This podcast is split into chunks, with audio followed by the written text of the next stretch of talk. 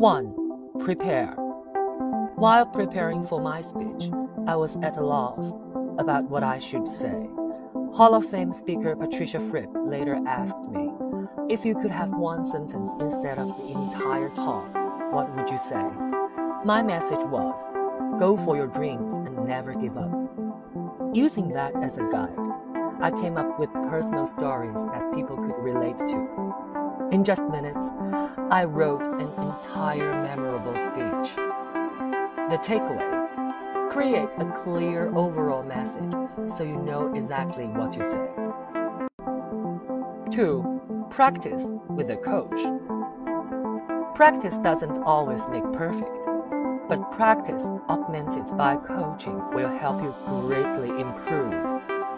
I wanted to have a powerful voice, so I worked with celebrity voice coach Roger Love. He has a track record of having worked with successful entrepreneurs, including Tony Robbins and Suze Orman. So, with Love's help, I learned to do voice exercises before speaking to warm up my voice.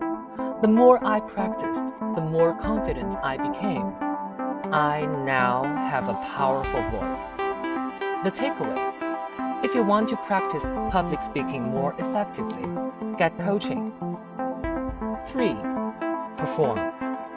Confident speakers are performers. They express ideas effectively and confidently.